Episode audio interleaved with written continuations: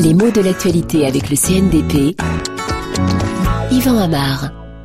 Strauss-Kahn sur la voie royale, c'est le titre du journal Libération d'hier, une façon allusive de dire que Dominique Strauss-Kahn pourrait peut-être être candidat à l'élection présidentielle en 2012 en France. Comment est-ce qu'on en arrive là avec ce titre Strauss-Kahn sur la voie royale, bien sûr, c'est que la candidate de gauche lors de la dernière élection présidentielle, c'était Ségolène Royal.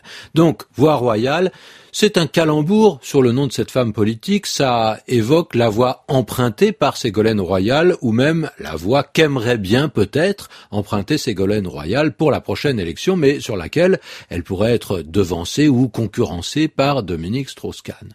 Seulement, un calembour se fait d'autant plus comprendre qu'il joue sur plusieurs significations. La voie royale n'est pas simplement celle de Ségolène, ni la simple voie du roi, c'est une expression usuelle qui signifie le chemin le plus prestigieux, le plus direct et en même temps le plus sûr. Alors, c'est une expression toute faite qui n'est pas si utilisée que ça, mais qui a un grand passé. Il y a un roman d'André Malraux qui s'appelle La Voie Royale et on pense souvent à une allée prestigieuse qui mène à un château de roi que l'on parcourt de façon rituelle pour être vu plus que pour euh, avancer. Les sens figurés sont assez anciens et ils ont des lettres. Hein. En plus du roman de Malraux que je viens de citer, on peut se souvenir de la philosophie. C'est une image qui est utilisée pour désigner le parcours de l'esprit vers la connaissance, notamment par le philosophe Emmanuel Kant qui souhaitait mettre la métaphysique sur la voie royale de la science. En effet, la démarche scientifique semblait être le chemin de la connaissance par excellence, le modèle pour toute connaissance certaine.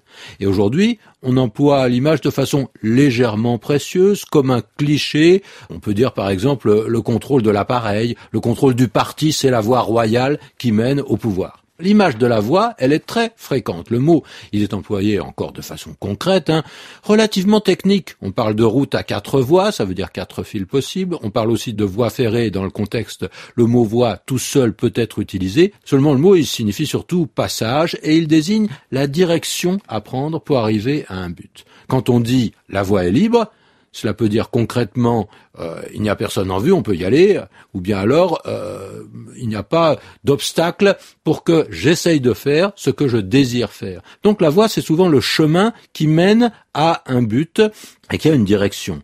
Le mot sert souvent à exprimer le moyen dont on s'y prend pour parvenir où on veut aller. La voie des urnes pour accéder au pouvoir, c'est-à-dire les élections, ou bien la voie des armes pour dire la lutte armée.